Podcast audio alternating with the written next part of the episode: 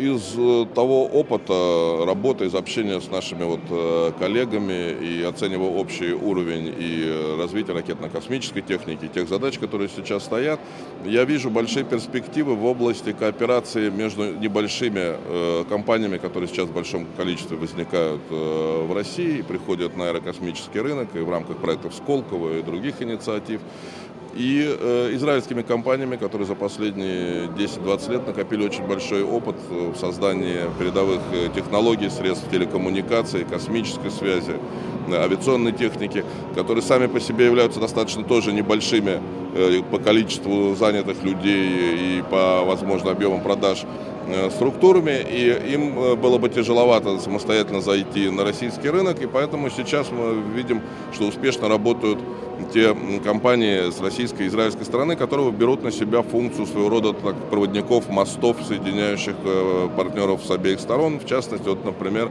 э, на ум приходит BME Project Promotion Group, израильская команда, которая, собственно, помогает, с одной стороны, израильским компаниям, заинтересованным в российском рынке, выйти на него, а с другой стороны, помогает найти соответствующие технологии, интересующимся ими э, российским компаниям. И тоже, конечно, тут открываются большие перспективы для сотрудничества и приглашаются партнеры.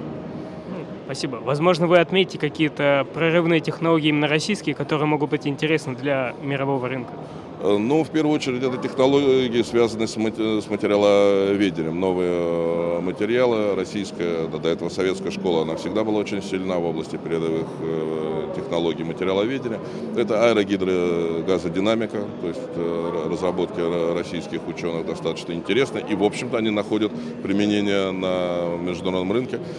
Достижения в области жидкостного двигателестроения, то есть пример с двигателем РД-180, который широко применяется применяются в американских э, ракетах, он, в общем-то, известен.